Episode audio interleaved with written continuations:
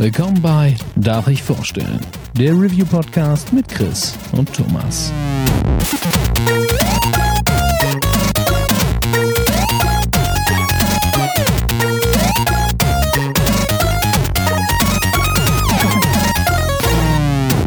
Darf ich vorstellen? Hallo und herzlich willkommen zur neuen Ausgabe von Darf ich vorstellen? Mein Name ist Thomas und auch heute bin ich nicht allein, denn der Chris ist an meiner Seite. Einen wunderschönen guten Tag. Der Grund, warum wir uns heute hier versammelt haben, äh, der Chris hat an einem ganz besonderen Event für uns teilgenommen, nämlich am Nintendo Post E3 Event direkt im Headquarter in Frankfurt. Und ja, ihr seid zu Recht neidisch. Ich bin's auch. Aber äh, wir reden ein bisschen darüber, was äh, Chris anspielen konnte, anschauen konnte, ob er da irgendwelche coolen Leute getroffen hat. Und äh, ja, ich würde sagen, Chris, kannst ja mal ein paar deiner Impressionen direkt raushauen. Also die allererste Impression war, dass ich aus Wien rübergefahren bin nach Frankfurt an dem Tag davor und einfach, ich bin ein alter Mann, ich bin es aber nicht mehr gewohnt, neun Stunden auf der Autobahn zu verbringen, glaube ich. Aber was super nicht alles für Nintendo und ähm, als wir dann da waren, ähm, ging gleich morgens früh los, Tag war wunderschön und äh, Frankfurt hat mir auch eigentlich ganz gut gefallen. Aber als ich dann bei dem Nintendo-Laden war, da habe ich so ein bisschen an den, an den 15-jährigen Chris gedacht, an den Vergangenheits-Chris und dass er mir niemals geglaubt hätte, wenn ich dem irgendwann mal erzählt hätte, dass ich einen Fuß in, das, in die heiligen Hallen von Nintendo setzen darf. Und äh, war dann so ein bisschen in so einem, ich weiß, wie nennt man denn das? Das ist ja nicht wirklich, ist ja nicht nostalgisch oder genau, ehrfürchtig. Ich war so richtig so, das ist wirklich schön. Und ähm, habe mich krass gefreut. Ähm, am Anfang hat sich dann unten in der Eingangshalle alles gesammelt. Ich war sehr pünktlich da, vorbildlich natürlich. Und ähm, dann haben sie uns mit hochgenommen und dann war ein ganzer Stock war quasi äh, aufgebaut wie eine kleine, wie, wie ein kleiner Messeraum einfach von, von der Gamescom, wie so eine Messefläche. Es waren sehr viele coole Spiele da, ein paar waren schon released, sehr viele noch nicht und äh, dann gab's noch äh, auch Sachen, die man nicht anspielen konnte, wie Mario Party oder so haben sie da noch in einer, in einer kleinen Präsentation gezeigt und sowas, aber alles in allem war es einfach fantastisch, sehr herzlich. Ähm, es waren ein paar, paar Kumpels da, so Max Rockstar Nachtsheim, liebe Grüße. Und ähm, ja, es war einfach so ein geselliger Tag. Es gab äh, Essen und Trinken for free und im Endeffekt war es so ungezwungen, ganz viele Konsolen, wo man sich hinsetzen konnte und sich gegenseitig auf die Fresse geben konnte und sowas. Sehr gut. Hast du deine eigene Switch mitgehabt? Durftest du da Sachen mit reinnehmen? Ich hatte einen Rucksack dabei mit äh, genau mit Kamera halt und dem ganz Pipapo, aber hatte auch die Switch dabei. Ich wusste ja nicht, was da passiert. so, aber ich wollte auf jeden Fall gewappnet sein, falls da sich auf einmal irgend, irgendwelche Gelegenheiten ergeben, dass man sich mit dem eigenen Equipment auch mal ein bisschen bekämpfen kann. Ja. Aber da das war äh, also man konnte alles mitnehmen, hat auch keiner groß kontrolliert oder sowas. Es war einfach okay. durchgewunken also hast du und gut. mehrere Cartridges mit rausgeschmuggelt. Ja, natürlich. Ich habe also, wie, wie wir es vorher schon abgemacht haben, ich alles geklaut, überall wo Prototyp drauf stand. So, Sehr hab gut. die, hab die Pokebälle gegen Tennisbälle ausgetauscht und lauter so Zeug. Da sprichst du aber direkt ein schönes Thema an. Ähm, wir fangen mal an über die Spiele, die wir jetzt, äh, die du sehen konntest. Äh, ganz oben auf der Liste haben wir Pokémon Let's Go. Kommt ja in der äh, Pikachu und Evoli-Version raus. Richtig. Und ich bin ganz ehrlich, wir haben beide Pokémon Go gespielt. Du noch ein ganzes Stück mehr als ich. Also mich hat das so einen Sommer begleitet, dich glaube ich schon so anderthalb Jahre. Na, also sagen wir mal, ähm, ich war, das ist witzig, denn die Geschichte von Pokémon Go ist sehr ähnlich zu der Geschichte zu Pokémon Let's Go und sie haben beide gleich angefangen und ich gehe davon aus, dass sie beide gleich enden werden, denn ich war bei beiden Titeln sehr skeptisch am Anfang. Und mhm. äh, bei Pokémon Go war es dann schon so, dass Steffi, also meine Frau hat halt dann einfach erzählt, so, ja, jetzt komm, lass doch mal einfach ausprobieren und sie, sie hat dann halt einfach gespielt und hat mich mit ihrem, mit ihrer Begeisterung dafür halt angesteckt. So, also habe hab ich noch am Tag eins gesagt, so, das ist doch Quatsch, so, ich will nicht einfach mit dem Daumen nach oben wischen und irgendwelche Leute fangen. Ich, dann spiele ich lieber Monster Hunter. War ich halt nach Tag drei oder vier, war ich komplett infiziert und bin mit ihr halt durch, durch irgendwelche Parks in München ge gegrindet und wir haben halt alles gefangen, was irgendwo am Start war. Und ähm, ich muss sagen, ich habe Pokémon, glaube ich, ein paar Monate gespielt, also den ganzen Sommer, den es damals aktiv war und ich ey, es war, es war ein fantastischer Sommer. Ich hab, war fast nur draußen. Wir haben super schöne Sachen unternommen und haben uns auch mit Freunden getroffen. Also ich kann mich noch an Tage erinnern, wo Steffi und ich mit dem Fahrrad unterwegs waren und Kuro mit dem Longboard sich hinten an mein Rad gehängt hat und wir die ganze Zeit irgendwelchen Scheiß gefangen haben und irgendwer immer gebrüllt hat, wenn es irgendwo ein Pokémon gab. Also wie die Kinder. Aber es war, es war schön einfach. Es hat sehr viel Spaß gemacht. Ey, das beschreibt das tatsächlich sehr gut. Also für mich war das auch so, ähm, ich habe es den Sommer komplett mitgenommen und das war dann auch wirklich so, morgens auf dem Weg zur Arbeit. Ach, eigentlich kannst du auch schon hier aussteigen und dann läufst du noch die zwei Haltestellen zum Bahnhof, nicht? Oder Komplett, dann auch, ja, auch. in der äh, Zielstadt angekommen. Ja, ob du jetzt zehn Minuten mit dem Bus fährst und fünf Minuten auf den Bus wartest oder eben die zwei Kilometer zur Arbeit läufst, macht ja eigentlich keinen Unterschied, nicht?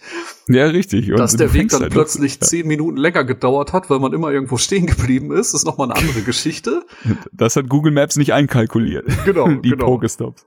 Aber ähm, das hat tatsächlich dazu geführt, dass man sich äh, ja mehr bewegt hat. Und äh, ich war halt nur im Gegenteil äh, zu den meisten anderen Stories, die ich gehört habe, äh, meistens äh, halt alleine unterwegs, weil ich halt auf dem Arbeits-, Hin- und Rückweg gemacht habe. Ja. Ich bin also nicht am Wochenende noch mal losgeprescht für. Das hat, da war dann auch Okay. gut. Hat denn deine, deine, deine bessere Hälfte gespielt? Äh, die hat's glaube ich nur ganz kurz angeschaut. Also Okay, hat weil mal, das war halt äh, na natürlich bei mir genau der Grund, dass eben, dann sagst du dir halt so, hey, was machen wir? Ja, fahren wir, fahren wir in den scheiß Park, nehmen uns was zu essen mit und machen uns einen schönen Tag und dann ist es halt, es ist natürlich, ist es zocken, aber es ist halt auch ein schönes Event draußen. Ich finde das halt mega krass und äh, ne, wie gesagt, ich bin dann wahrscheinlich 2016 irgendwann ausgestiegen Mhm. und es wird halt immer weiter gespielt, immer weiter gespielt. Jetzt gerade durch die Ankündigung von Pokémon Let's Go und die Konnektivität zwischen der Handy-App und der Switch, die es geben wird, haben halt viele das Spiel auch wieder installiert. Da gehörst du dann, glaube ich, auch zu. Nicht? Den Ganz Account genau, ich habe es vor ein paar. Tagen, vor ein paar Tagen wieder aktiviert, ja. Ja, und äh, das ist halt echt krass. Ne? Und ich habe heute erst wieder äh, eine Pressemitteilung bekommen. Äh, dieses Wochenende findet in einer meiner Nachbarstädte, also in Dortmund, äh, eine Pokémon Go Safari statt. Ach, Im krass. kompletten Westfalenpark und die erwarten knappe 10.000 Spieler. Ja, es funktioniert halt immer noch. Also ist jetzt nur noch kurz, Krass. Ähm, zu Pokémon Go noch kurz. Ich, also ich habe es jetzt wieder installiert. Es gibt jetzt noch eine Million Sachen, die es davor noch nicht gab. Und bei den meisten denkst du dir wirklich, das hätte ich mir damals auch gewünscht. Also sie, sie waren, es ist kein Stillstand oder sowas da. Es macht Spaß. Es gibt jetzt, glaube ich, die dritte Generation. Also als ich damals gezockt habe, gab es halt 150 und jetzt gibt's halt noch zweimal mehr. Und Mhm. ähm, Genau, aber kommen wir zu Let's Go, also Pokémon Let's Go und ähm, genau wie damals bei Pokémon Go hatte ich, wie, wie gesagt, hier auch meine Bedenken, als ich das erste Mal den Trailer gesehen habe. Die ganzen Freunde in den WhatsApp-Gruppen sind komplett ausgerastet und ich nur so, hm, hm, ich weiß es nicht. Und ähm, das lag zum einen daran, dass man Pokémon diesmal fängt mit der, mit der Pokémon Go-Mechanik, also man wischt. Und da, da habe ich mir irgendwie gedacht, dass ich das schade finde. Und ich hatte auch irgendwie das Gefühl, es wird kein vollwertiges Spiel, sondern es wird nur ein kleiner Ableger, der dafür da ist, die Konnektivität zu erzeugen zwischen Pokémon Go und Pokémon Let's Go. Und das war nicht das, was ich mir gewünscht habe. Aber, und jetzt kommt hier auch das Aber, sie haben eine lange Präsentation gezeigt, richtig nett. Ähm, sie haben den Pokéball als Controller vorgestellt und das Spiel vorgestellt. Man kommt jetzt wieder in die Region aus den allerersten Pokémon-Teilen und hat eben auch die alten Pokémon wieder, die man fangen kann. Und das ist für mich äh, tatsächlich das Allerschönste, denn ich liebe die ersten 150 Pokémon mehr als alles, was danach released wurde. Und alles, was sie mir gezeigt haben, hat mir echt gut gefallen. Ich saß dann so da und dachte so, hm, das ist aber echt, das ist doch, deut doch, doch schon deutlich mehr als als ich dachte. Also es ist nicht nur so ein, so ein lauwarmer Aufguss. Hauptsache, man kann jetzt noch sein Handy connecten oder sowas. Ich muss dazu sagen, ich hatte mir bei der E3 die die ganzen Nach-Treehouse-Sachen zu Pokémon, den Nintendo-Sachen generell nicht angeguckt, weil ich eben wusste, ich fahre nach Frankfurt zu Nintendo und wollte das dann da eben alles aus erster Hand sehen, das E3-Line-Up. Aber das hat mir sehr, sehr gut gefallen. Also du hast halt, ähm, zwar beim Pokémon-Fangen hast du halt den, den, den guten Daumenwischer, aber wenn du dann gegen Trainer kämpfst, hast du wieder die ganz normalen Pokémon-Kämpfe, was mich dann wieder beruhigt hat, weil, also Hauptsache ich kann doch gegen irgendwen richtig kämpfen muss da nicht mit dem Daumen nach oben wischen. Und ähm, also das äh, auch ein Feature, was mir richtig gut gefallen hat, ist, die Pokémon sind jetzt alle auf der Karte Mhm. Du hast also weniger Zufallskämpfe. Das ist manchmal dann einfacher, den Dingern auszuweichen, wenn du jetzt, sagen wir mal, auf der, auf der offenen, auf der Wiese läuft dir, äh, fliegt dir so ein Taubsi entgegen, du siehst es halt sofort und kannst halt einfach einen Bogen laufen. Manchmal äh, locken sie dich trotzdem in die Falle, wenn irgend so ein Knollenviech mit, mit Grashalmen am Kopf halt im hohen Gras steht und du einfach denkst, oh, ist ja nix, zack, hat er dich gepackt. das ist schön und ähm, ja, generell hast du die, die Größenverhältnisse von den Pokémon sind halt auch fantastisch, wenn du dann einfach ein Pikachu hast, das dir bis zum bisschen, bisschen übers Knie geht und dann hast du halt so ein Onyx oder sowas, was einfach vier, fünfmal größer ist als du. Und, und du ja damit Sache, quasi. Die sich viele schon lange gewünscht haben. Ganz genau. Und das funktioniert so gut. Also das halt, ich saß halt da, die, die Präsentation von Pokémon hat, keine Ahnung, 10, 15 Minuten gedauert und mit jeder Minute habe ich halt mehr Grinsen in der Fresse gehabt und danach habe ich auch so, ach, mach dir nichts vor, Chris, das wird mega gut so. Steffi wird sich einen, also wird sich wahrscheinlich Pikachu holen, ich hole mir Eboli und dann werden wir zusammen da sitzen und wieder Pokémon fangen. Wunderschön. Ähm, konntest du hands-on an dem Pokéball, äh, Pokéball legen? Yes, yes, da musste man sich ein bisschen anstellen. Ich glaube, das war das Ding, wo man sich am meisten anstellen musste. Und ähm, ich wollte ihn einfach nur in die Hand nehmen, weil, sind wir mal ehrlich, äh, wäre es einfach nur Plastik, wäre es schwierig dafür so viel Geld auszugeben, aber es ist sehr hochwertig, fühlt sich cool an. Ich mag die Idee, dass du mit einem Pokéball in der Hand da sitzt, den du dann quasi, also du, du machst ja diese Wurfanimation mit dem Pokéball, wie als würdest du wirklich einen Ball werfen, wenn okay. du ein Pokémon fängst. Da hast du ja nichts, wo du wischt oder sowas oder wo du einfach nach oben gehst, wie auf einem Display, auf einem Touchscreen. Und das sah schon ganz witzig aus. Du kannst da auch so ein paar Trickwürfe machen. Äh, der, der Typ, der die Präsentation gemacht hat, mega sympathischer Kerl, hat halt hier mal einen hinterm Rücken geworfen, mal halt komplett versagt, mal hat er getroffen und hat sich voll gefreut. und so ein Schmarrn, aber ähm, also der Pokémon-Ball-Controller funktioniert äh, so, du hast oben ein, ein Pad, also so ein Stick, mit dem kannst du halt die Richtungen gehen. Der Stick hat auch einen Button, also der Stick ist der Bestätigungsbutton, wenn du drauf drückst. Und du hast hinten bei deinem Zeigefinger oder Mittelfinger hast du noch eine, eine Fläche. Wenn du die drückst, ist das quasi der Back-Button und so kannst du durch das ganze Spiel manövrieren. Mehr brauchst du nicht. Die Wurfanimation machst du mit dem Wurfarm, in dem der Ball ist. Schlaufe gibt's natürlich, damit nicht äh, eine Million Fernseher wieder zu Bruch gehen. Und ey, mir, mir hat er echt gut gefallen. Und er hat halt noch so kleine Specials, dass du dein Pokémon, also dein Lieblings-Pokémon, dein Begleiter-Pokémon kannst du in den Ball reintransferieren, das dann mitnehmen. Und natürlich ist es Quatsch, aber es ist halt lustig und du kannst halt den Ball dann schütteln und dann macht das Pokémon halt Geräusche und er leuchtet in der Farbe von dem Element des Pokémons und sowas. Und das, ich, also das habe ich nicht genau verstanden, aber ich glaube, die Schritte, die du mit dem Ding machst, leveln das Pokémon auch hoch. Also irgendwie profitierst du auch, wenn du das den ganzen Tag dabei hast. Okay. Ja, das klingt ja plausibel. Ich hoffe, man kann es dann äh, lautlos stellen, sonst äh, wird es vielleicht mit ein bisschen unangenehm, wenn es plötzlich ja, im, äh, im, Meeting. Ah, Pikapi? Pikachu halt tun. genau. Ja, aber äh, das klingt sehr, sehr gut. Ich bin ja. sehr gespannt, äh, wie der Titel dann äh, ja einschlagen wird. Hast du Bock oder bist du auch noch im Skepsis-Train? Ich werde mir wahrscheinlich eins holen. Also, okay. ich wüsste nicht, was dagegen spricht. Sehr gut. Ach so, und eine Sache, die, äh, die haben mich nicht gesehen, aber die habe ich gehört. Also es hat der Typ erzählt, es wird wohl einen Koop-Modus geben, dass du halt wirklich an einem, also an einem Spiel auch zu zweit gleichzeitig ich zocken glaub, kannst. Das haben sie schon im E3-Trailer kurz angeteasert. Okay, also genau, ja. das ist, ähm, ich hätte es gerne ausprobiert, das konnte man noch nicht, da waren nur Singleplayer-Möglichkeiten, aber das könnte ich mir auch gut vorstellen. Allerdings habe ich keine Ahnung, wie sie es machen wollen, weil äh, ich glaube, es geht Moment darum, äh, wenn man die Pokéball, äh, Pokémons fängt, äh, dann muss man die ja manchmal erst schwächen und dann kannst du halt einfach äh, quasi zu zweit deine Beeren einsetzen oder zu zweit Pokebälle werfen und Okay, äh, aber teilt man sich also man ist nur ein Trainer oder ist man zwei Trainer? Hast du äh, das so gesehen? wie ich das verstanden habe, ist man in einem Spiel nur halt mit zwei Controllern. Okay, gut. Genau, aber das ist jetzt nur Mutmaßung. So habe ich es halt. Äh, also im Endeffekt, ähm, man braucht's nicht, aber es ist halt nett, dass der Zweite auch was zu tun hat und nicht nur zuschauen muss. Genau, genau, so. quasi so oh, Mini-Couch-Koop integriert. Gut, gut. Ich freue mich auf jeden Fall, äh, seit ich's, seit ich die Präsentation gesehen habe, sehr auf den Titel und äh, bin heiß. Nice. Dann äh, springen wir mal zum nächsten Titel. Äh, für mich eines der E3-Highlights, weil äh, ein ziemlich cooles technisches Feature vorgestellt wurde. äh, das du jetzt vielleicht gleich auch noch mal erläutern kannst. Äh, Mario Party bekommt einen neuen Teil und äh, was ist der große Kniff, den man da gesehen hat? Oh ja, Mario Party. Ähm, also ich glaube, Mario Party hat jeder schon mal gehört. Es war äh, der erste Teil, glaube ich, auf dem N64 und danach kamen tausende von Ablegern.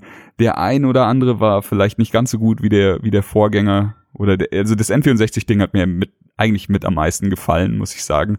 Und hat auch äh, mit am meisten meine Hände zerstört mit manchen Spielen. Und ich bin ein Freund der Reihe, bin allerdings ein bisschen abgefallen.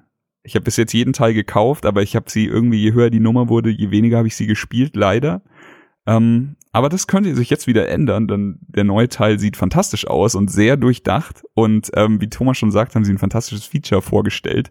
Ich weiß nicht, ob es einen Namen hat, aber es funktioniert so, dass man mehrere Switch-Screens nebeneinander legen kann bei manchen Spielen und dann mit einem simplen Wischer den beiden Konsolen quasi signalisiert, wo sie aneinander gelegt sind und so eine simple Karte, die ein Viereck wäre, auf einem Screen zu einem T-Stück, zu einem L-Stück oder was auch immer äh, erweitern kann.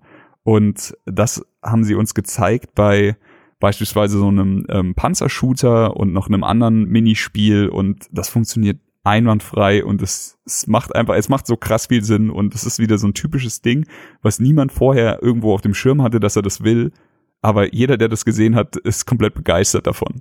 Es sah halt in der Präsentation schon so gut aus, nicht? Gerade dieses Panzerspiel ist halt kurz in der E3-Demo auch aufgetaucht. Und er hat dann halt einfach natürlich genau da über Bande geschossen, wo die äh, Bildschirme sich berührt haben. Und das sah halt so cool aus. Auf der einen Bildschirm verschwindet der äh, die Kugel und taucht dann in dem anderen Bildschirm wieder auf. Also es ist schon ein sehr ja. smartes Feature.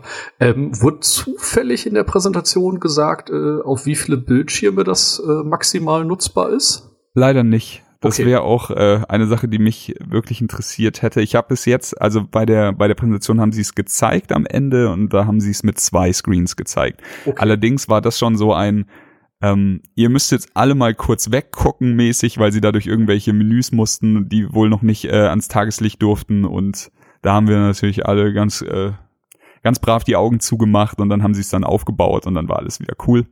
Aber okay. ähm, es, also dieses, dieses, ach so, stimmt, das andere Spiel war, das andere Minispiel war auch witzig. Da hatten sie nämlich auf zwei Screens das, also zwei oder unterschiedliche Bananen und man musste innerhalb, also gegen die Zeit spielen und sagen wir jetzt mal zu jedem Ende eines Screens, also oben, unten, links, rechts, waren eben entweder das Ende oder das, das Anfangsstück der Banane abgebildet und aber nur eine Kombi hat gepasst von den möglichen. Und man musste das halt so drehen und wenden und wenn man dann äh, rüber geswiped hat, wenn man sich sicher war, hat er eben gesagt so, nee, falsch, sorry. Oder ja, richtig und dann ist die Zeit angehalten und so konnte man das auch gegeneinander spielen. Und da habe ich mir auch nur gedacht, so, das ist echt eines der simpelsten Spiele, aber es zeigt halt, wie viel Potenzial allein in diesen Mehrfach-Screen-Ideen drin stecken. Und ich bin echt gespannt, was da noch kommt.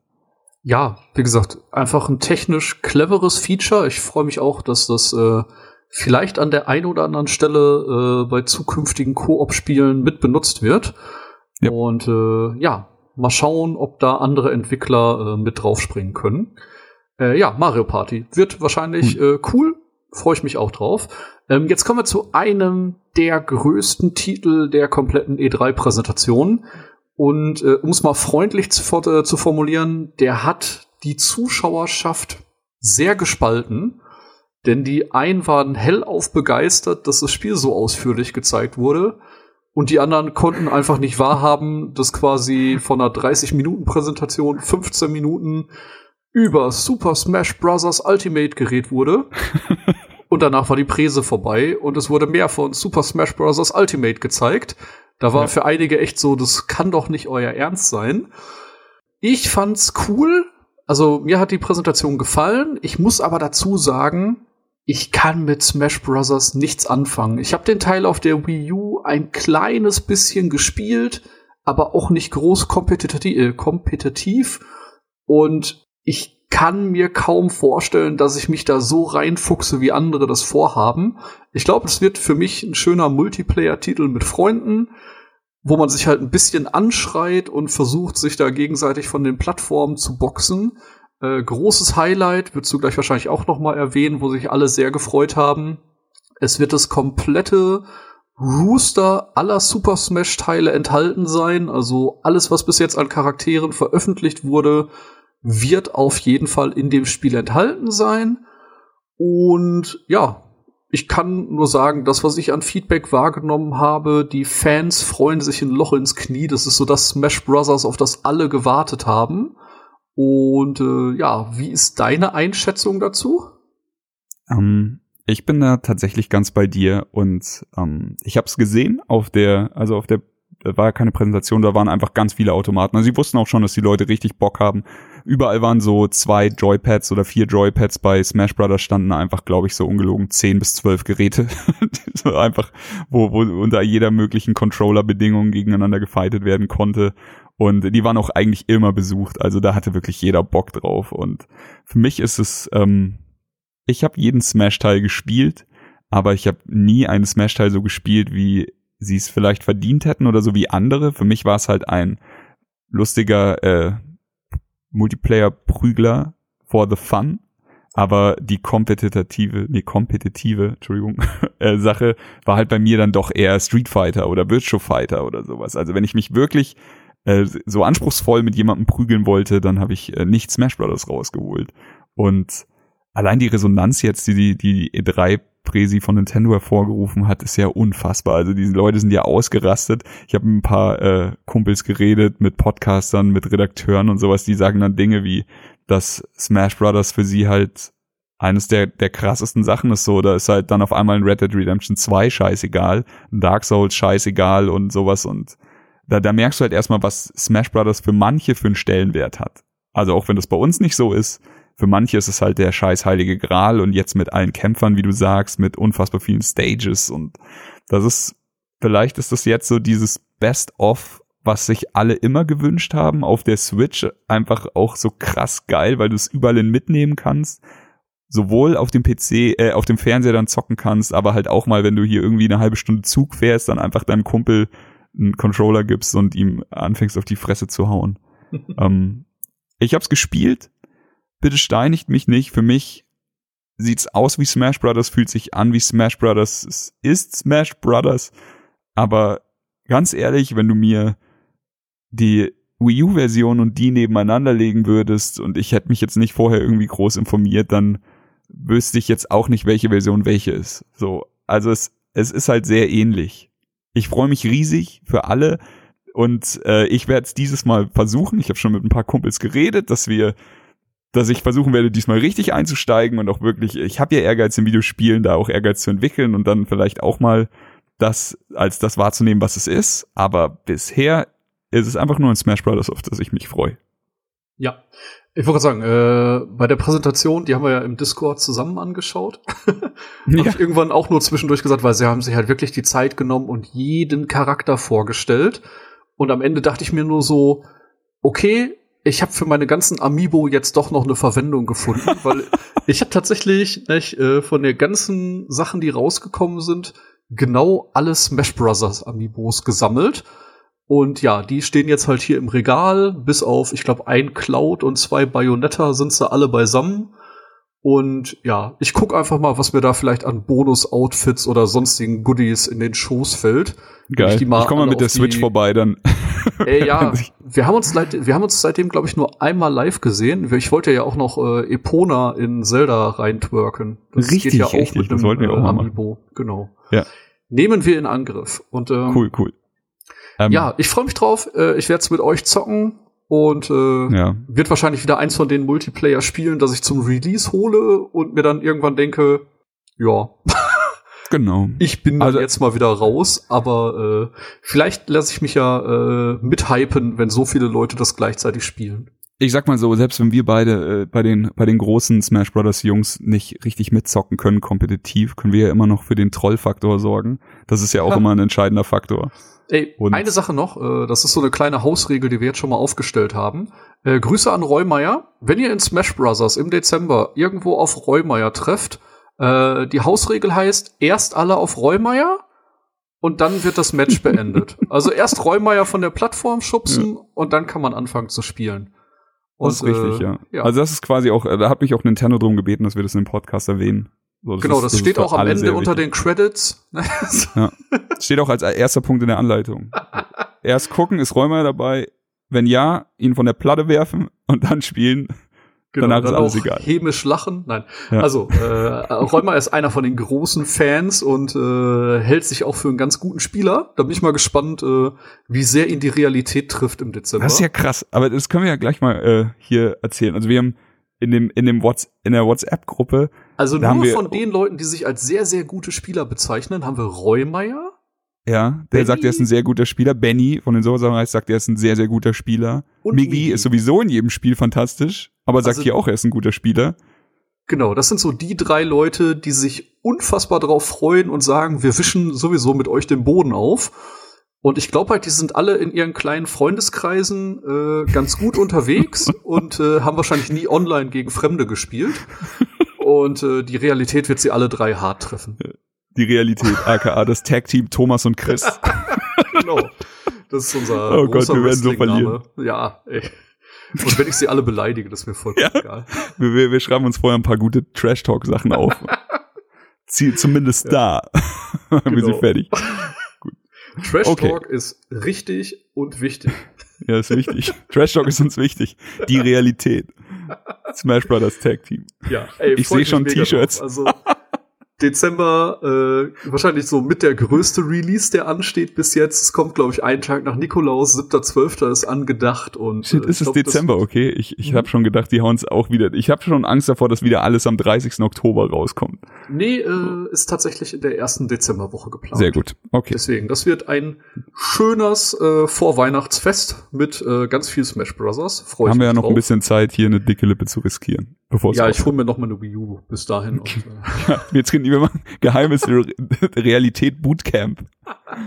sehr Ach so, ja, was man noch, äh, was wir noch nicht gesagt haben, was natürlich klar ist, äh, man kann die GameCube Controller verwenden. Ah ja, genau, da ging auch ein Freudenschrei, äh, Freudenschrei auf. Genau, Ja. äh, man wird per Adapter die alten GameCube-Controller anschließen können, weil das nach Expertenmeinung der beste Controller für das Spiel ist. Und ich denke, das ist auch einfach nur ein verzweifelter Hilferuf. Ja, klar. Wir, wir haben 100 GameCube-Besitzer gefragt. Der GameCube-Controller ist der beste Controller für, für Smash Brothers. Nee, äh, ich weiß nicht, warum der tatsächlich so bevorzugt wird. Ähm, ob einfach, weil es das erste Mal so ein Controller war, der einem klassischen Controller nahe kam vielleicht. Also ich wüsste tatsächlich nicht, was gegen den Pro-Controller zum Beispiel sprechen sollte. Ich hab's äh, auf beiden gespielt und ich muss sagen, funktioniert auf beiden. Aber ich bin auch tatsächlich, ich mochte den GameCube-Controller sehr. Okay, Also, er, er ist schon cool. gut. Ich bin gespannt. Ich bin gespannt. Ähm, dann springen wir äh, zu einem etwas kleineren Titel, den du anspielen konntest und von dem du sehr, sehr begeistert berichtet hast, dass es ein ganz großer Multiplayer-Spaß wird, nämlich Killer Queen Black. Magst du Richtig. da mal ein bisschen zu erzählen? Yes, also Killer Queen Black ist einer von diesen Titeln, die man seinen Freunden zeigt mit den Worten, guck mal, das macht richtig viel Laune und ähm, auf den ersten Blick wird so ein hm, ja, ja, hast du, hast du noch Rocket League oder sowas? Und dann, äh, nein, Mann, schau dir das mal an, das macht wirklich Spaß. Und ähm, es war tatsächlich der erste Titel, an den ich mich rangesetzt habe, einfach weil er diesen, wo diese wundervolle äh, Indie-Game-Retro-Optik halt an den Tag gelegt hat. Und es sah so aus, als äh, würde es mir irgendwie Vorteile bringen, wenn ich jetzt in der Früh schon ein bisschen übe und dann am Nachmittag irgendwelche Leute dazu verprügeln. Ähm, Killer Queen Black funktioniert so, es gibt zwei Seiten, ähm, links und rechts. Es gibt immer eine Königin und es gibt drei, sagen wir jetzt einfach mal Arbeiter. Ähm, es ist ein Multiplayer-Match, also man spielt äh, natürlich Seite gegen Seite. Es gibt verschiedene Möglichkeiten, dieses Spiel zu gewinnen. Punkt eins ist ähm, die Königin dreimal töten. Wenn die Königin äh, spawnt, dann äh, schlüpft sie aus einem von drei Eiern im eigenen Nest und ist kein Ei mehr da und die Königin stirbt, ist das Spiel verloren. Ähm, dann gibt's die zweite Möglichkeit. Man kann überall auf dieser Map sind so kleine Bären. Die kann man einsammeln und sie ins Nest tragen. Im Nest sind, glaube ich, ich habe sie nicht gezählt, sagen wir mal 30 kleine äh, Löcher, wo man die Beeren reinstopfen kann. Und ähm, wenn alle Beeren gesammelt sind auf einer Seite, ist das Match gewonnen. Und das dritte, ganz unten am Boden, ist eine Schnecke. und auf dieser Schnecke kann man reiten und wenn man diese Schnecke reitet und es schafft äh, auf seine komplette Seite des Spielfeldes, was lange dauert, denn die Schnecke ist scheiße langsam zu gehen, dann hat man das, äh, ist das der dritte Weg, um zu gewinnen. So weit, so einfach. Aber dieses Spiel ist der absolute Multiplayer-Madness. Das ist einfach so fantastisch, was du, also wie wir uns angeschrien haben, allein schon in den äh, Nintendo-Hallen, weil irgendwie, du brauchst so ein, zwei Runden, um reinzukommen und und dann fängst du halt an, das wirklich zu durchsteigen. Die Queen ist die einzige, die von Anfang an bewaffnet ist. Die Queen kann äh, normal dashen nach vorne mit so einem Art, mit so einer Art Schwertangriff und sie kann nach unten dashen und ist damit von, also in den ersten fünf bis zehn Sekunden ist die Queen einfach der mächtigste äh, Mutterficker auf dem Platz. Aber es gibt vier Kammern und die Königin kann diese Kammern einfärben. Wenn die Kammer jetzt in deiner Farbe ist, oh Gott, das klingt alles so wie eine scheiß Raketenwissenschaft. Das ist echt super simpel, aber wenn die Kammer in deiner Farbe ist, kannst du die eine von diesen Bären nehmen und sie nicht in dein Nest tragen, sondern zur Kammer bringen und dann kannst du dich von dem normalen Arbeiter zu einem bewaffneten Arbeiter machen oder zu einem schnellen Arbeiter. Es gibt einen Morgenstern, es gibt auch ein Schwert, es gibt so so eine Art Blitz, also eben der Flash mäßig, mit dem du dann schneller laufen kannst. Im Idealfall bist du also als Arbeiter, packst du eine Beere, gehst in die Flash-Kabine, packst du eine Beere, gehst in die Morgenstern-Kabine, dann bist du ein sauschneller Typ, der die ganze Zeit so einen Morgenstern um sich rumkreisen hat und damit kannst du halt dann auch mal ganz schnell eine, eine Königin wegficken oder sowas. Und ähm, es ist einfach, es ist wirklich eins von den Spielen, zehn Minuten Zeit reinstecken, um zu verstehen, wie es funktioniert und danach lacht man den ganzen Scheißabend und schreit sich nur noch an. Ich freue mich tierisch drauf, wenn das rauskommt. Ich glaube, man kann es mit bis zu acht Leuten spielen eben, genau vier gegen vier an einer Konsole und es ist einfach nur genau das, was du haben willst, wenn deine Kumpels zu Besuch kommen, ihr eventuell noch einen Kasten Bier da habt und dann den ganzen Abend Spaß haben wollt. Ich bin sehr gespannt. Wie gesagt, äh, der Trailer sah sehr verwirrend aus. Ähm, ich habe mir den gerade extra noch mal angeguckt, weil ich das Spiel nicht mehr ganz so auf dem Schirm hatte. Ähm, ja, ich bin tatsächlich sehr, sehr gespannt, da äh, mal Hand anlegen zu können. Und äh, ja, Ja. da werden wir mal ein bisschen rumprobieren, wenn es soweit ist. Ich bin nicht sicher, ob's Online-Multiplayer gibt. Das ist die einzige Sache, die mir da keiner sagen konnte. Aber es ist definitiv ein Titel, den willst du so gut wie nie online spielen, weil das ist halt diese, es geht halt was verloren, wenn du nicht alle auf deiner eigenen Couch hast, die du anschreien kannst. Aber ähm, ach, ich freue mich so. Also was wir da äh, allein man denn, an den wenn man ganzen, keine acht Leute zusammen hat. Du kannst ja dann auch einfach nur zwei gegen zwei spielen oder sowas. Achso, Also dann eine sind König- einfach weniger Charaktere auf dem Bildschirm. Wir hatten, äh, bei uns waren immer acht Leute auf dem Feld, aber wir hatten auch äh, am Anfang einfach ganz normal gesagt, einer nimmt eine Königin, einer nimmt einen Arbeiter und so kannst du dann auch einfach spielen. Okay. Und also da, das funktioniert schon gut, wenn es halt fair ist. So im Idealfall, ähm, ach, es, ist, es wird fantastisch. Also ich, ich glaube einfach nicht dran, dass das, dass jemand dieses Spiel mehr als zehn Minuten spielt und dann sagt, nö, ist nix für mich, wenn er mit Kumpels zockt. Ich bin gespannt. Gut, dann äh, springen wir weiter zu einer großen Ankündigung. Ähm, letztes Jahr schon in Japan erschienen und man hatte so ein bisschen gewartet, wann der EU-Release kommt, ob er überhaupt noch kommt. Jetzt ist raus Monster Hunter Generations Ultimate. In Japan hieß es, glaube ich, einfach nur Monster Hunter Generations XX, nicht? Ja, das kann gut sein. kommt dieses Jahr noch für die Switch raus. Und ähm, ich bin ganz ehrlich, ich weiß nicht, ob ich schon wieder bereit bin, in das nächste Monster Hunter zu versinken, nachdem ich jetzt so viel Zeit in äh, Monster Hunter World gesteckt habe. Ich bin da noch ein bisschen skeptisch, ob ich das auf der Switch spiele. Also, ich hab schon Bock, aber da ich auch immer mal wieder in Monster Hunter World reinschnupper, glaube ich einfach nicht, dass ich in Anführungsstrichen zwei Monster Hunter parallel spielen werde. Verstehe ich. Verstehe ich komplett. Und ich muss auch sagen, World hat mich schon ein bisschen verwöhnt, muss ich sagen. Ich hatte ja die ganzen anderen alten äh, Teile für den 3DS und auch für die, für die Wii U und Wii, Wii war es, Mhm. glaube ich, bin ich sicher. Hatte ich alle gezockt und ähm, hat mir mega viel Spaß gemacht früher. Dann habe ich jetzt World angefangen und dem halt bin da halt komplett drin versink, äh, versunken, genauso wie Thomas und äh, sehr viele andere.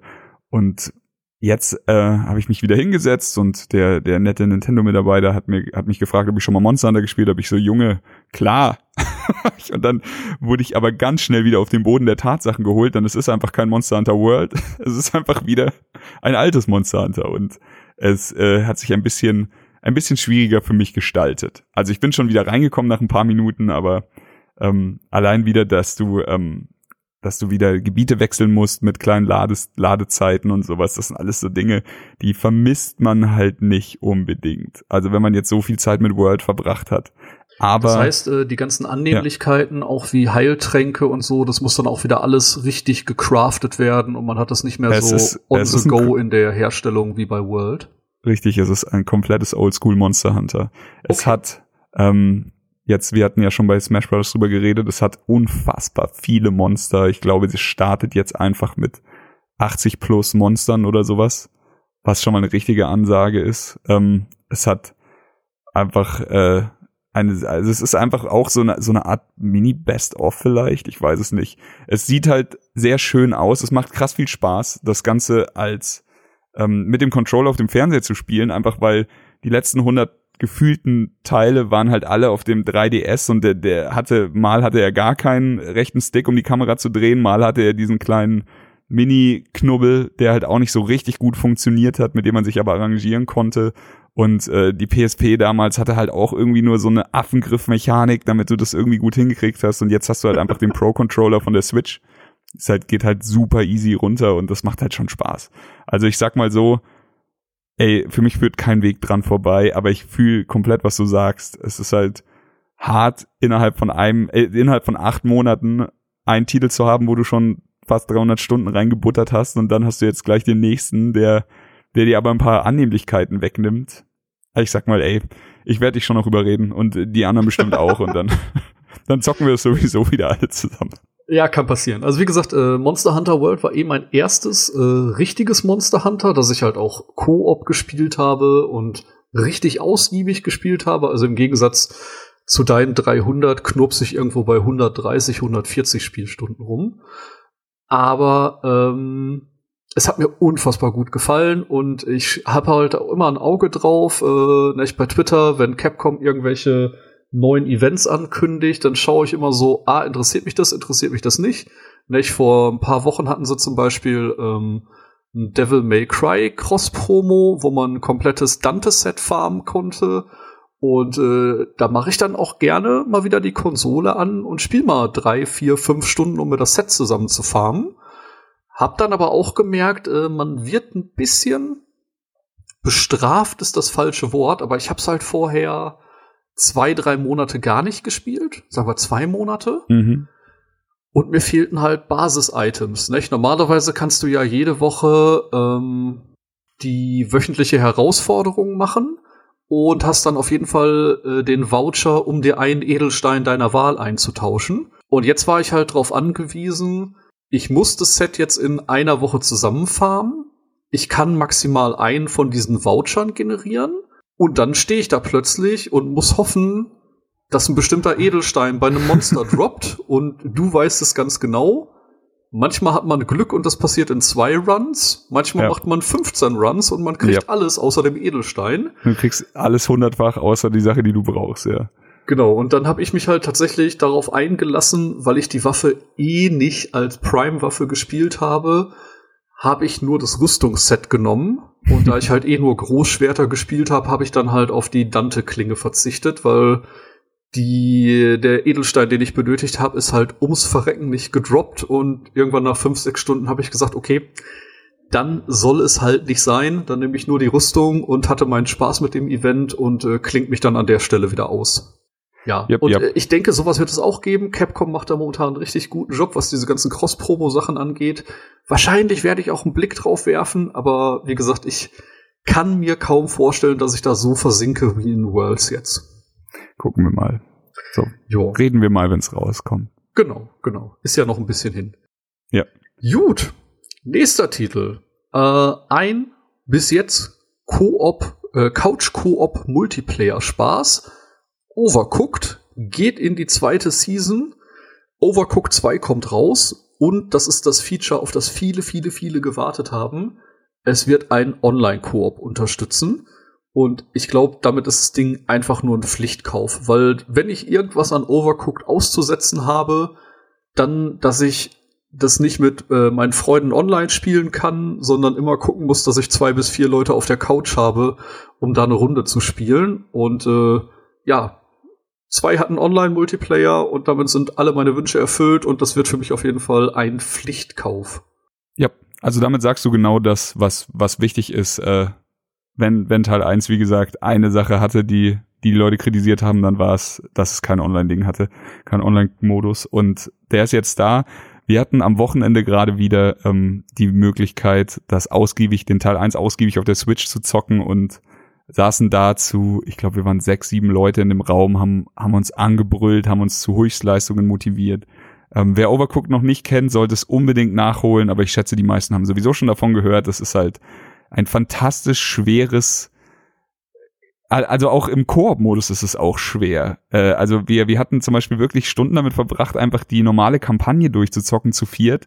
Und es ist simpel, aber es ist schwer zu meistern. Und das ist, es, wenn wirklich jeder mal weiß, was er tun muss, dann funktioniert es einwandfrei wie ein Uhrwerk. Wenn aber irgendwann dann das Spiel fängt halt dann an, dich mit, mit den simpelsten Dingen durcheinander zu bringen, indem einfach irgendwas sich in dem Raum verschiebt und du dann nicht mehr den Zugang zu den, zu den Materialien hast, die du brauchst oder zu deinem Schneidebrett kommst und das auf einmal jemand anders übernehmen muss und du dann anfängst, dich anzuschreien, was passieren muss. Wir gingen sogar so weit, weil wir waren mehr Leute als Controller, äh, dass wir Leute zu Küchenchef und Zuschef abgerichtet haben. die standen dann einfach links und rechts vom Monitor und haben halt dann einfach Gaming par excellence. richtig genau, die haben halt dann einfach Ansagen gemacht. Also der Küchenchef hat Ansagen gemacht und der Schulchef hat aufgepasst, dass keiner von uns normalen Arbeitern äh, die Sachen verkackt und sowas und ach, ich sag's hier, das, das ja war wundervoll. so gut. Das war so scheiße lustig und das Ding jetzt in Teil 2, von allem einfach nur alles besser plus Online-Modus, das ist ein Sure-Shot. Ja, freue ich mich sehr drauf, äh, das mit euch zu zocken. Also wirklich eins meiner kleinen Highlights mit dem Online-Koop jetzt. Yes. Ähm, ja, äh, dann kommen wir zu etwas sehr Ausgefallenem. Nach dem wunderbaren Start mit äh, ja, Mario Rabbits letztes Jahr hat Ubisoft den nächsten Exklusivtitel am Start, nämlich Starlink Battle for Atlas. Und äh, vielleicht magst du da ein, zwei Worte drüber verlieren. Das ist nämlich äh, eine sehr pfiffige Mechanik, die das Spiel vorstellt. Ähm, genau, also ich sag gleich mal was dazu zu dem Spiel an sich. Es sieht aus wie eine, also wie ein Raumschiffspiel. Es hat nicht die beste Grafik, die man je gesehen hat. Ähm, es wirkt spielerisch so, als würde es eher für die breite Masse hergestellt werden, als jetzt für richtige äh, Raumfahrtenthusiasten, die, die groß auf Simulation Wert legen. Ähm, aber der, der Kniff, von dem Thomas gesprochen hat, ist, dass es eben ähnlich wie bei Spielen wie Skylanders, ähm, es gibt quasi das Equipment mitzukaufen. Und in diesem Sinne ist es ein ganz kleiner Captain und ein etwas größeres Schiff es gibt äh, den Schiffs, also den Hauptteil des Schiffs, den Kern, sage ich jetzt mal, wo auch der Kapitän Platz nehmen kann. Es gibt Flügel, es gibt unterschiedliche Waffen, die man anbauen kann. Und das ist alles über so eine Plug-and-Play-Mechanik gelöst, dass du on the fly einfach immer äh, dir dein Schiff wirklich so zusammen, wenn du denn die Teile hast, die nehme ich an auch ein bisschen Geld kosten werden, aber wenn du dann alles da hast wie einen wunderschönen Baukasten vor dir, dann kannst du dir dein Teil so zusammenstellen, dein Raumschiff, dass es genau deinen Bedürfnissen entspricht. Und es ist es ist hochwertiger, als ich dachte. Also ich habe äh, ganz wenig Zeit mit dem Spiel an sich verbracht, habe äh, mehr Zeit dann mit den ganzen Raumschiffteilen und sowas und dem Zusammenstecken verbracht und ähm, es macht Spaß. Also ich würde lügen, wenn ich, wenn ich sagen würde, es wäre mir scheißegal, es ist echt cool. Ähm, die Raumschiffe machen einen hochwertigeren Eindruck, als ich dachte und ähm, mein Herz erobert hat dann natürlich der äh, der Flieger aus Lilith Wars 64 mit Star Fox als Kapitän, den du dir auch komplett zusammenstellen kannst. Und wenn du dann wirklich so ein Raumschiff hast und das dann über so eine Halterung an deinem Switch-Controller anbringst, dann ist das halt auch irgendwie wie für den, für den, für das Kind im Mann. Ja, da möchte ich noch kurz äh, korrigieren. Äh, natürlich ist diese ähm, Star Fox-Figur äh, exklusiv. Das Spiel erscheint natürlich für alle Plattformen. Da habe ich äh, gerade Exklusivtitel am Anfang gesagt. Ja. Also es kommt für alle Plattformen, aber es wird halt äh, exklusive Nintendo-Inhalte geben. Richtig. Aber genau. ähm, es ist tatsächlich, die exklusiven Nintendo-Inhalte sind halt für mich das Attraktivste an dem Spiel. So ist es. Also diese, ich weiß nicht, ob ich mir das Spiel an sich wirklich hole, aber ähm, dieser Lilith Wars Flieger ist halt einfach geil. Das ist halt einfach was, was ich mir gerne ins Regal stelle. Ja, ich muss auch sagen, ähm, ich finde die Technik dahinter super spannend. Ähm, ich bin mir nicht ganz sicher, ob Ubisoft jetzt ein bisschen zu spät auf diesen ganzen, äh, wie heißt das, auf dieses ganze Mechanik-Ding eingestiegen ist, ob man das nicht vielleicht schon vor ein, zwei Jahren hätte auf den Markt bringen ja. müssen, weil so der große Lego Dimensions, Skylander, Amiibo-Hype ist halt ein bisschen abgeflacht, deswegen entweder ist es jetzt ein sehr guter Zeitpunkt, um damit äh, wieder zu starten, oder man hat vielleicht so ein bisschen äh, den Release zu weit nach hinten gesetzt und äh, im schlimmsten Fall bleiben die Dinger so ein bisschen in den Regalen stecken. Ich kann es echt nicht einschätzen. Ich glaube aber, wie du schon gesagt hast, ne, ich, äh, wenn man sich A für Raumschiffspiele interessiert, indem man selbst fliegen kann, B vielleicht sogar noch ein kleines Kind zu Hause hat, hat man wahrscheinlich Wahnsinn Spaß mit dem Titel. Ähm, ich denke halt tatsächlich, für mich werden vielleicht ein, zwei Modelle den Weg ins Regal schaffen, aber äh, so ganz äh, trifft's meinen Nerv nicht. Ja, denke, das ist, äh, ist ein guter Abschluss für die Starlink-Geschichte. Genau. Dann sprechen wir noch ein paar Titel an, äh, die auch dieses Jahr äh, auf der Switch erscheinen werden. Ähm, zum einen, wie jedes Jahr äh, seit letztem Jahr, gibt es jetzt auch FIFA 19 auf der Switch. Äh, ich denke, das wird eine solide Nummer. Wer Bock auf Fußball on the fly hat, wird da sicherlich seinen Spaß mit haben. Ich bin bei FIFA jetzt nicht mehr so im Thema, dass ich da so viel zu sagen kann, um ehrlich zu sein. Und äh, ja, denke, wer da Bock drauf hat, greift zu. Ansonsten äh, hat er wahrscheinlich mit Fußball eh nichts am Hut oder spielt es auf einer der anderen Konsolen. Das ist genau die Sache. Also ich sag mal, wer wirklich hier äh, 4K 60 FPS FIFA zocken will, der hat's halt dann wahrscheinlich auf der PlayStation oder auf der Xbox oder am PC. Aber ähm, die, die Switch-Version ist ganz klar einfach für Leute, die einfach mal bei längeren äh, Busfahrten oder bei längeren Bahnfahrten oder sowas oder mal unterwegs einfach, keine Ahnung, im Park oder sowas FIFA spielen wollen. Und dafür macht's den Job bestimmt auch echt gut.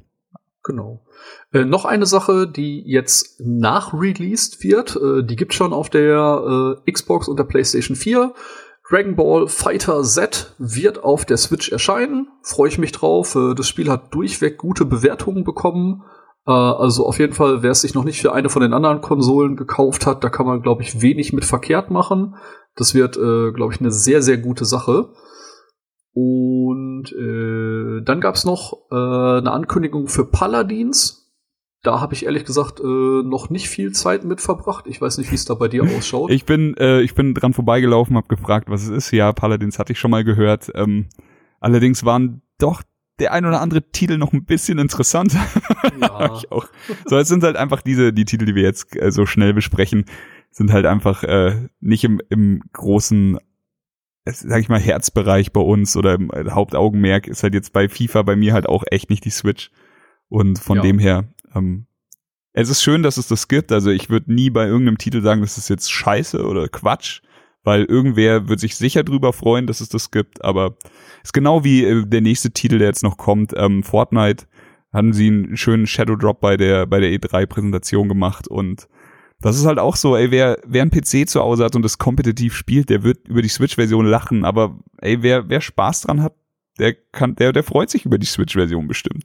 Ich wollte sagen, ich habe aus Neugierde ähm, tatsächlich mal ein paar Runden gespielt und ich kann halt wirklich nur sagen, es läuft technisch einwandfrei. Ich hatte das große Glück, äh, Fortnite nie auf der PlayStation gespielt zu haben. das hat äh, die ganze Anmeldung etwas einfacher gemacht. Äh, wer das jetzt nicht verstanden hat, kurz zur Erklärung: Durch die ganze Crossplay-Sache hat äh, sich just an dem Release rausgestellt, dass ganz viele Spieler, die Fortnite zocken, und das sind wirklich, wirklich nicht wenige, Probleme damit hatten, ihr Epic-Konto mit der Switch zu verknüpfen. Und als Übeltäter wurde nach kurzer Zeit äh, ein kleiner Sternchen-Text bei der PlayStation 4 ausgemacht, der nämlich sagt, wenn ein Epic-Konto einmal mit der PlayStation verlinkt wurde, ist es nicht mehr möglich, den irgendwo anders zu benutzen. Das heißt, ihr könnt euch mit dem Epic-Konto nur am PC und der PlayStation anmelden. Ihr kommt nicht in die Xbox, ihr kommt nicht in die Nintendo Switch rein. ja, äh, Shitstorm ist noch freundlich formuliert. Also die Leute ja. haben sich unfassbar aufgeregt, hat aber auch zu ein paar sehr schönen äh, Social-Media-Aktivitäten geführt, wo dann zum Beispiel einfach äh, der Xbox-Account Nintendo angehauen hat, so, ja, wollen wir nachher noch ein bisschen Fortnite spielen? Oder später dann auch so, ach übrigens, ihr könnt jetzt auch Minecraft auf der Switch spielen und damit Erfolge auf der äh, Xbox freischalten und so. Nicht? Da sind so ein paar Sachen entstanden, die wirklich äh, sehr, sehr schön waren und äh, sich auch sehr schön gelesen haben. Und ja, Sony war halt irgendwie so der Buhmann in den paar Tagen nach der Berichterstattung. Sind sie auch bis heute nicht wirklich rausgekommen, ne? Also ich meine, so, sie sind sich ihrer, ihrer Sache bewusst, haben aber jetzt auch nochmal in Interviews gesagt, dass sie ihrer, ihrer Reihe treu bleiben. Sehen wir es jetzt mal aus dem äh, Konzern, vom Konzerngedanken her. Klar, Sony hat die äh, größte Reichweite von den ganzen Konsolen und sowas. Für sie macht Sinn, die Tore zu verriegeln. Aber, ey, sie, sie können sich halt nicht for the players auf die Fahne schreiben und dann so eine Scheiße abziehen. Also für mich. Ja, ist halt for the PlayStation Players. ja, genau, for, for, the, for the Sony Players. Und für mich als jemand, der wirklich äh, so gut wie jede Plattform daheim hat und einfach Spaß dran hat, mit seinen Freunden Zeit zu verbringen, ist Cross-Plattform-Gaming das Beste, was es gibt. Es ist geil, mit dem PC und der Xbox zu connecten. Es ist für mich das Schönste, mit, mit die schönste Meldung dieses Jahr ist tatsächlich, dass, dass Switch und Microsoft auch sich connected haben und geschafft haben, so Spiele wie, wie Minecraft jetzt äh, Cross-Plattform zu zocken und das ist halt einfach so smart. Das ist so smart, dass sie jetzt auf diesen Zug aufspringen, alle beide. Die haben Twitter-Timeline-Diskussionen gehabt, wo sie halt einfach, wie du schon sagst, sich gegenseitig zu Minecraft einladen, bauen ein Pixelherz in die Luft. Auf der einen Seite ist es Nintendo rot, auf der anderen Seite Xbox grün, machen davon ein Video. Ey, das ist halt einfach äh, PR, wie sie sein muss. Und Sony steht halt einfach draußen und sagt so, ja, nö, also wir spielen nur mit uns selbst. Sehr schön. No pun intended. Ja. ja, wie gesagt, ähm, läuft sehr gut, um nochmal darauf zurückzukommen. Also technisch sehr, sehr cool. Ich bin leider äh, zu dumm für Fortnite, also äh, spätestens, äh, wenn es Nein, nein, in, bei uns sagen wir zu alt für Fortnite, Thomas. Ach so, wir sind ja, genau, alt. genau. Meine Reflexe funktionieren leider nicht so gut, wenn es daran geht, äh, irgendwelche Hochhäuser zu bauen, um äh, Angriffe abzuwehren. Und äh, deswegen sind meine Siegchancen da relativ überschaubar. Aber das Spiel läuft super flüssig, äh, man kann da auf jeden Fall eine gute Zeit mit haben. Da habe ich auf jeden Fall mal äh, ein paar Runden gezockt, um mir da ein Bild von zu machen. Und ich denke, das werden durchaus viele mitnehmen, weil äh, es läuft halt flüssig. Läuft flüssig. Ey, kostet halt auch nichts. So, ich meine, warum genau. soll man es nicht installieren? Ich wollte gerade sagen, das ist auf jeden Fall sehr, sehr gut. Anmeldung ist ein bisschen frickelig, aber das liegt halt daran, dass man sein Epic-Konto verknüpfen muss und ungefähr dreimal seine äh, E-Mail-Adresse und Passwort eingeben muss. Aber das halt auch nur beim ersten Mal so. Danach äh, alles easy. Dann haben wir jetzt fast alles besprochen, ne?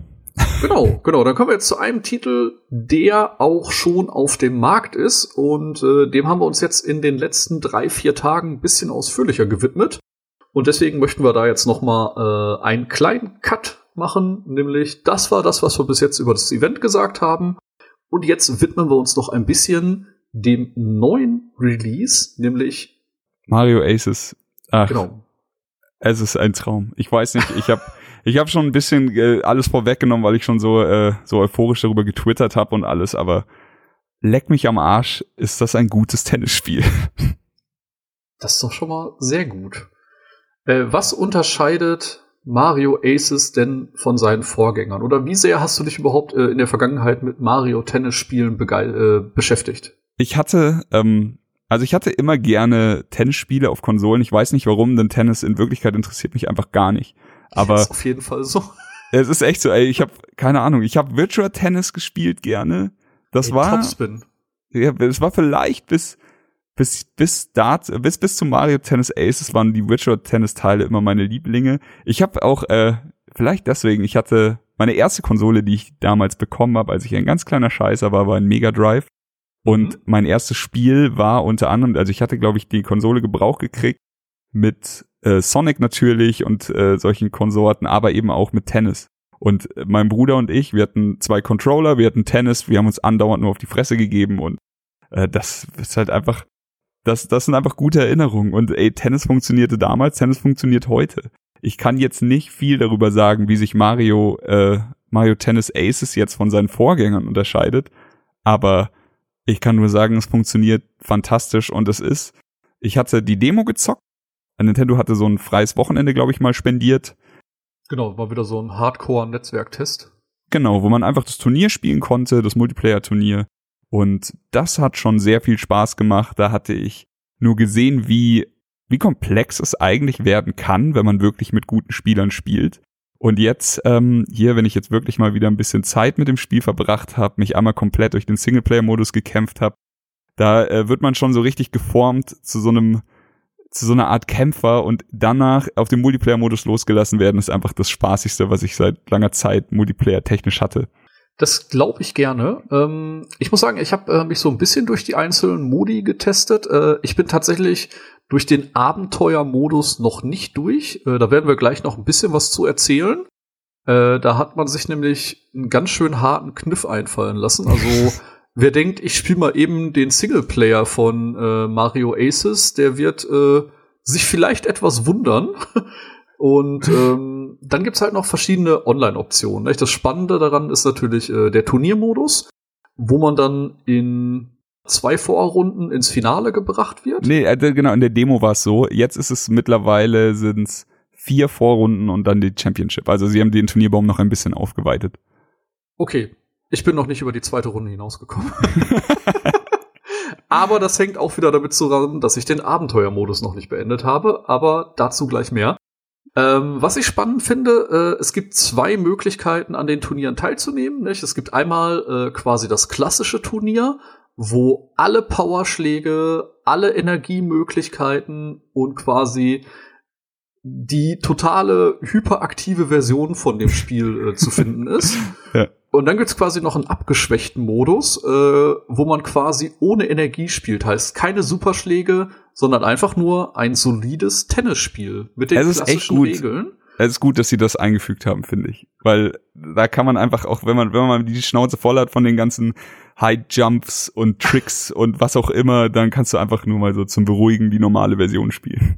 Genau, funktioniert unfassbar gut, macht echt viel Spaß aber auch da trifft man irgendwann auf seine Grenzen, weil da sind doch der ein oder andere Spieler, die vielleicht eine Minute mehr ins Spiel investiert haben als man selbst.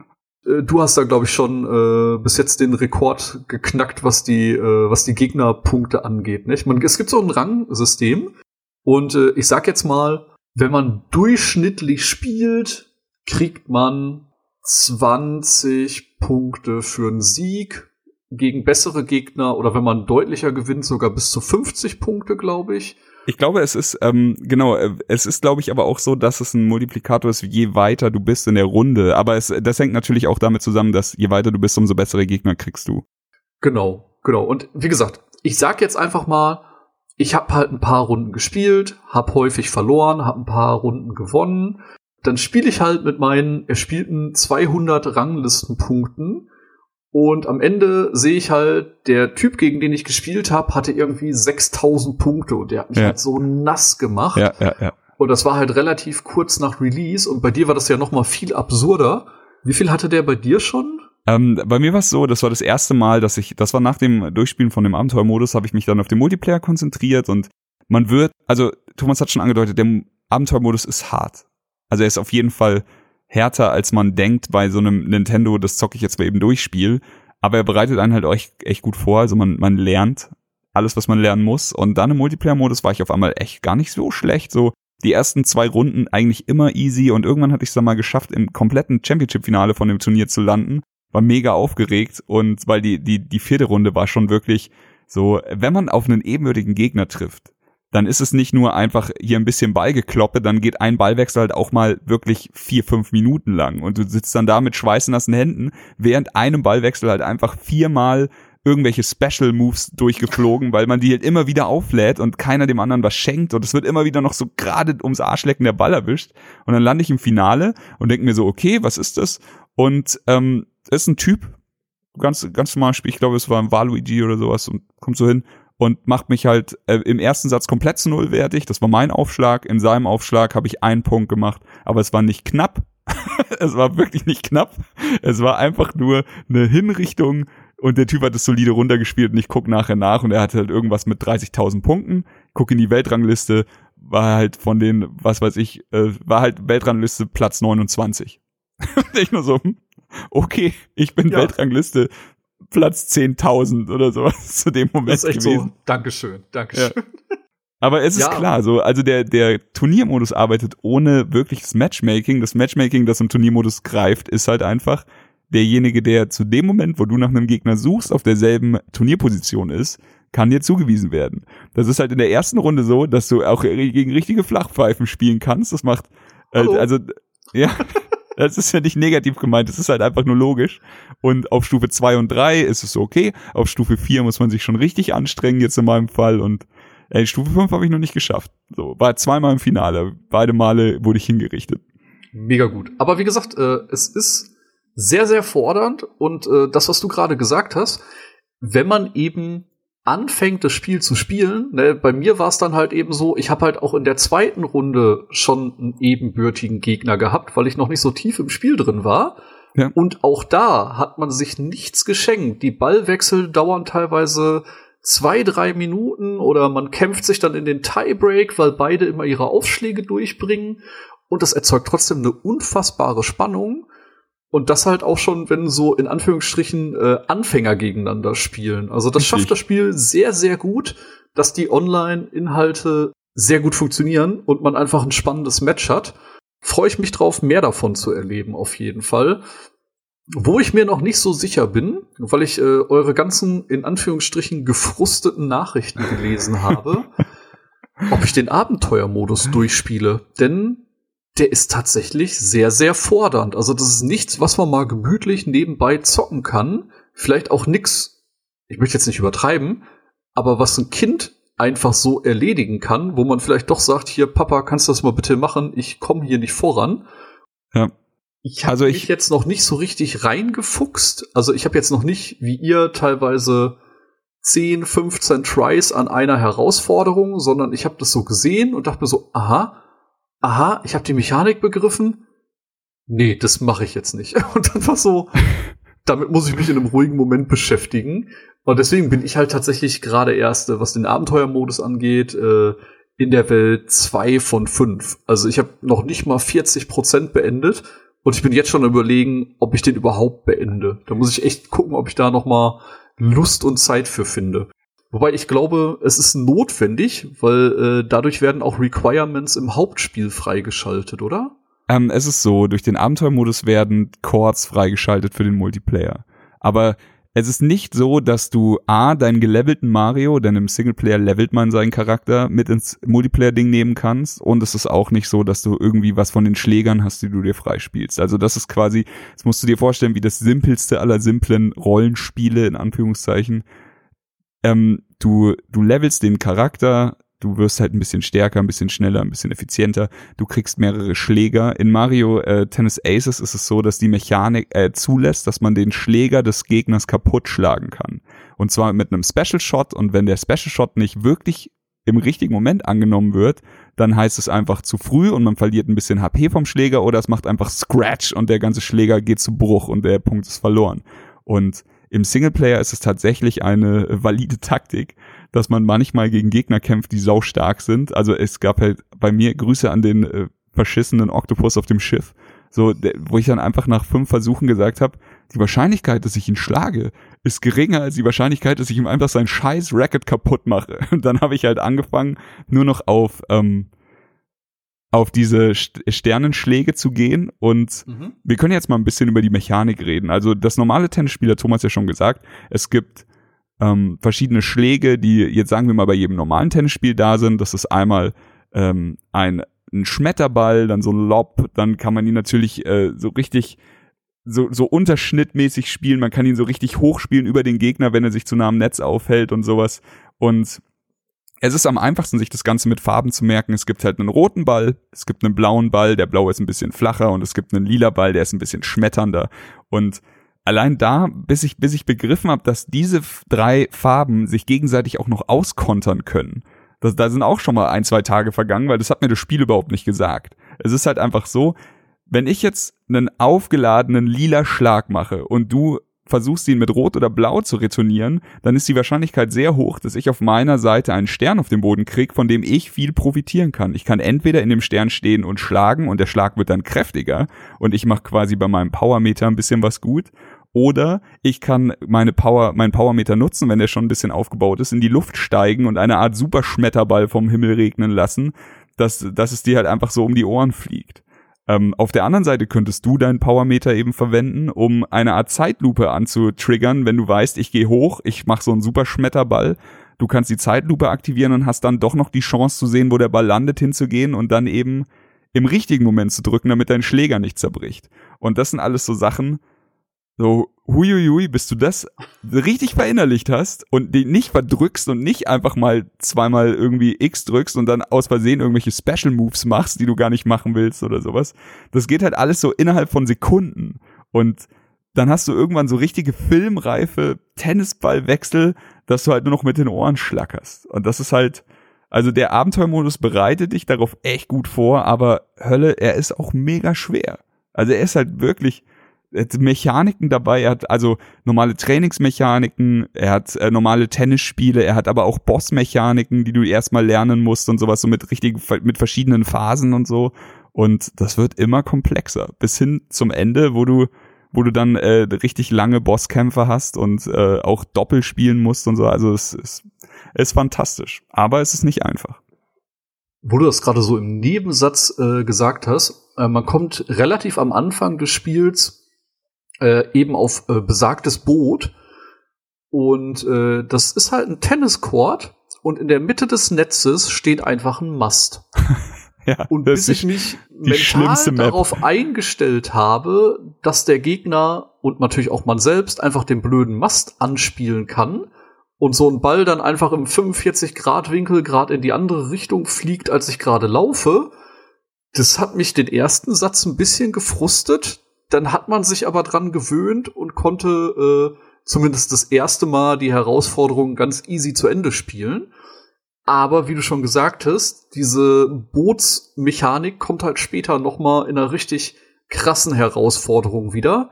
Ja. Und da haben sich echt einige die Zähne ausgebissen und äh, sind vielleicht auch ein bisschen ausfallend geworden. Also du musst dazu sagen, oder man muss dazu sagen, das Grundspiel funktioniert so, es gibt halt immer einen Bereich und da kommt man relativ schnell zu einem Boss.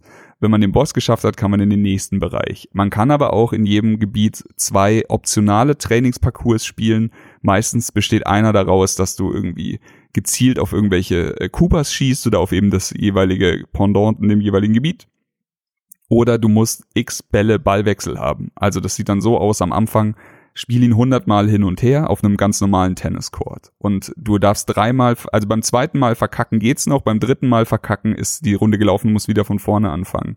Und das ist eben am Anfang noch ganz easy, da spielst du ihn halt einfach hin und her, machst vielleicht selber gar nicht die fiesesten Schläge, damit dein Gegner ihn nicht so äh, le letzte Möglichkeit mäßig retournieren kann, sondern damit man spielt man sich halt gemütlich hin und her. Und dann kommt eben besagtes Ding mit 200 und mit 300 und die, die Boot-Variante später von diesem Hin- und Herspielen mit 400 Ballwechseln, die ist meiner Meinung nach die, die schwerste Map im ganzen Spiel und ich habe sie irgendwann äh, geschafft, nachdem ich wirklich, also ich habe am Vorabend habe ich oft gezockt und ich habe versucht, das Beste vom Besten zu machen, habe immer die Schläge aufgeladen, habe immer in die Ecken gespielt und alles Mögliche. Und immer wenn ich ihn dann irgendwo da hatte, wo ich ihn haben wollte, hat er ihn beim Zurückspielen aus der Ecke gegen den Pfosten gehauen. Ich stand dann natürlich auf der falschen Seite und dann sitzt du so da. Und das ist dieses, ich habe doch jetzt keinen Fehler gemacht. Das hätte ich niemals machen können. Und auf der einen Seite bringt dir das Spiel dabei, entweder du lernst jetzt, wie du diese krasse Super-Trick-Transition machen kannst, von der haben wir noch gar nicht geredet. Wenn man den rechten Stick drückt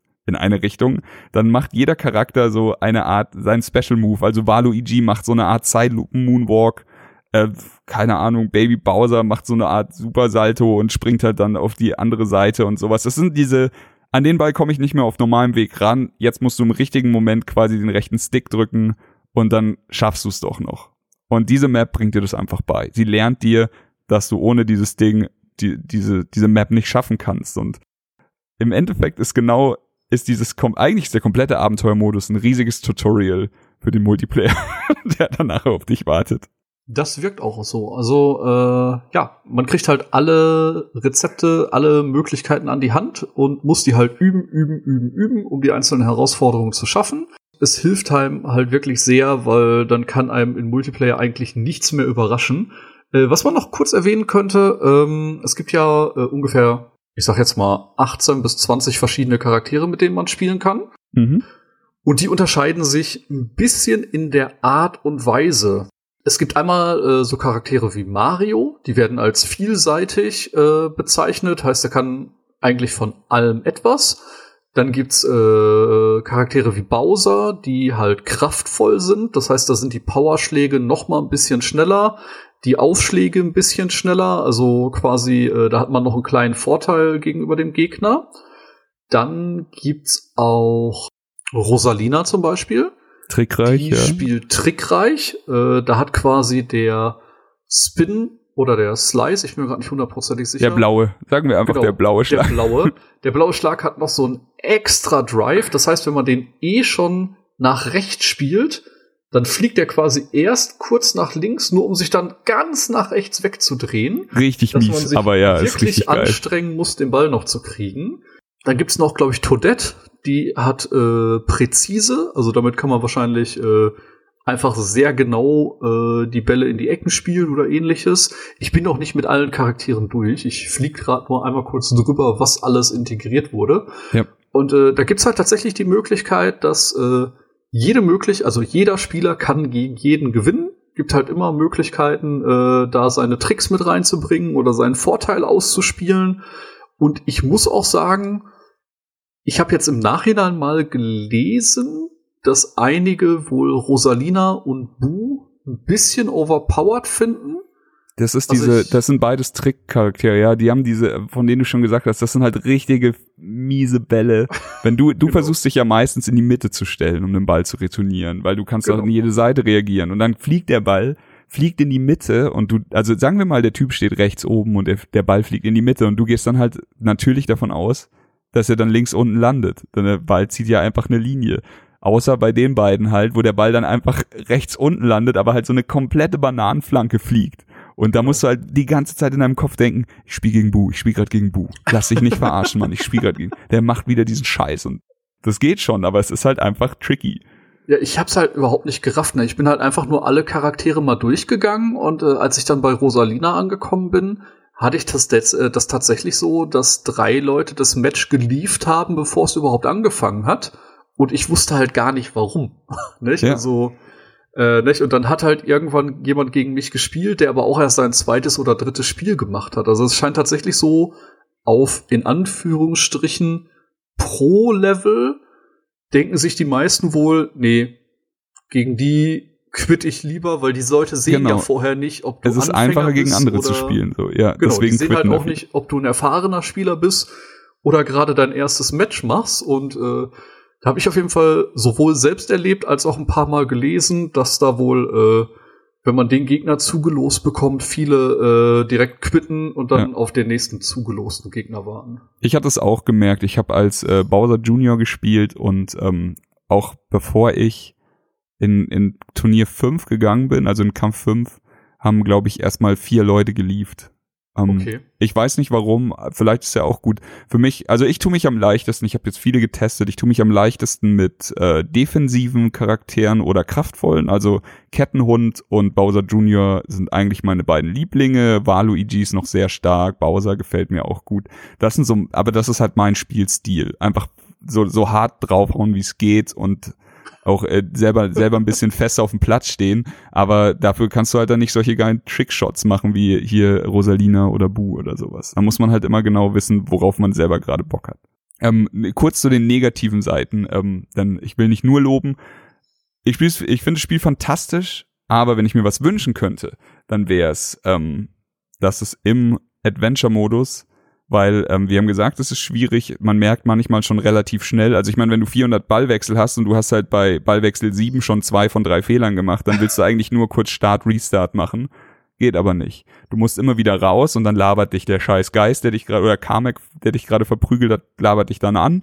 und erzählt dir, wie scheiße du bist. Du sagst alles klar, dann willst du wieder rein, dann musst du wieder die Konversation führen. Also der Story-Modus ist gut gemeint, der Story-Modus macht auch Spaß. Allerdings hätte ich mir, wenn du einmal die Konversation gehört hast, die Möglichkeit gewünscht, das auch irgendwie schnell zu erledigen. Denn dann, äh, ich sag mal ganz ehrlich, mich ärgert bei einer, bei so einem Versagen dann nicht, dass ich jetzt gerade versagt habe, sondern dass ich jetzt 30 Sekunden wieder irgendwelche Sachen skippen muss, damit ich wieder ins Spiel springe. So schlimm ist es nicht, aber es sind halt schon so fünf bis zehn Sekunden, die man warten muss. Und ähm, das zweite, das ist jetzt einfach gameplay-technisch. Ich habe es durchgespielt, es hat mir Spaß gemacht. Ich liebe Herausforderungen, aber ich weiß halt auch, dass das nicht jeder so ist. Und jetzt bei Steffi, die hat halt jetzt auch schon nach der zweiten oder in der dritten Welt, glaube ich, gesagt, so, sie weiß nicht, ob sie den Abenteuermodus noch durchspielt, weil es für sie einfach ein bisschen zu komplex und zu schwierig geworden ist. Und ähm, da hätte ich mir halt einfach gewünscht, mach doch einfach einen ganz normalen Abenteuermodus und mach dann diese Hardcore-Trial-Missionen, mach die halt dann hinterher oder sowas. So ist es geil, dass sie da sind. Ich hätte das definitiv auch hinten nach dem Abspann beendet, aber zum Abspann ist es für die Leute halt einfach ein bisschen schöner, wenn es ein bisschen gemütlicher geht. Ich meine, das ist jetzt ein Tennisspiel von Nintendo und kein Dark Souls. So, das ist einfach ha, nur ist meine es. Kritik. ja. Der und das ist kein Nio, ey. Haben. Das ist kein Nio, sagen. genau, so. genau. ja, ist halt äh, tatsächlich ähm, nicht das, was man erwartet. Nicht? Man denkt halt, ja, mache ich halt mal so nebenbei und dann sagt das Spiel ganz schnell nein. Ja. Nebenbei. Du lernst es jetzt gescheit.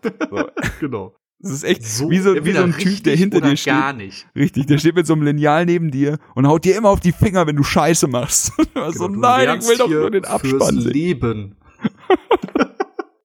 ja, auf jeden Fall, äh, ich, ich habe den Abenteuermodus noch nicht beendet, habe trotzdem meinen Spaß damit. Freue mich auch weiterhin, äh, Multiplayer-Matches zu machen, egal ob jetzt gegen Wildfremde oder auch gegen äh, ja, direkte Liste, äh, äh direkte Leute aus meiner Freundesliste. Äh, werde auf jeden Fall noch eine Menge Zeit mit dem Spiel verbringen. Und äh, ich glaube einfach, wer irgendwie Bock auf Tennis hat, wird wahrscheinlich sehr viel Spaß mit dem Titel haben.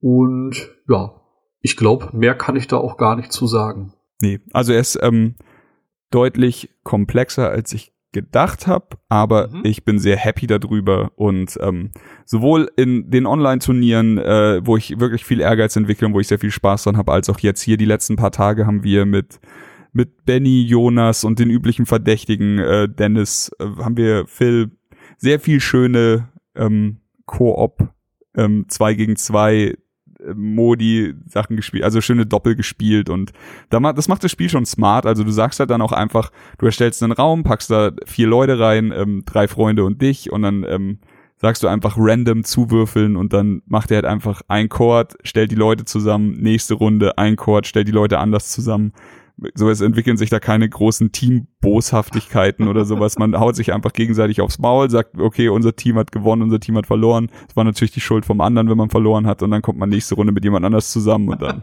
nächste Runde, nächstes Spiel. Es ist, also es funktioniert fantastisch.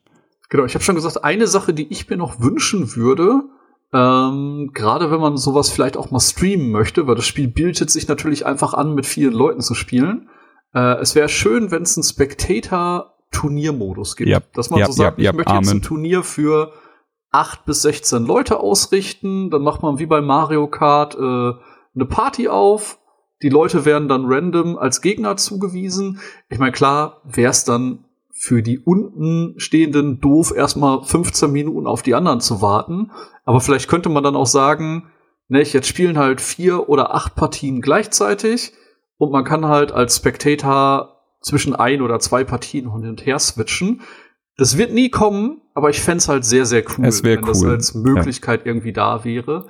Weil man dann halt witzige äh, Turniere mit Kollegen oder Zuschauern oder sonst was machen könnte. Richtig. Und das würde es irgendwie ein bisschen reizvoller machen, das Spiel äh, noch zu streamen. Ähm, ja, mal gucken. Ob wir das also, irgendwann mal was auf die Beine stellen. Es wäre sehr schön, so Turnier, ja, Turniermodus. Sonst jetzt halt irgendwie ist ja bei da. Doppeln bleiben, genau. Richtig. Okidoki. Gut.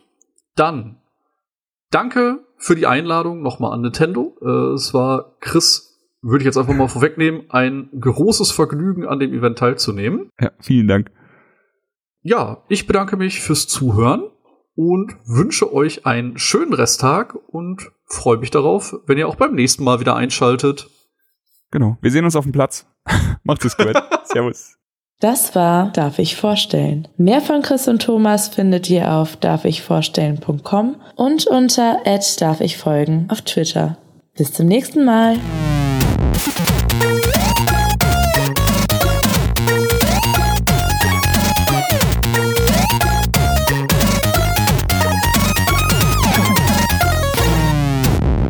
Darf ich vorstellen?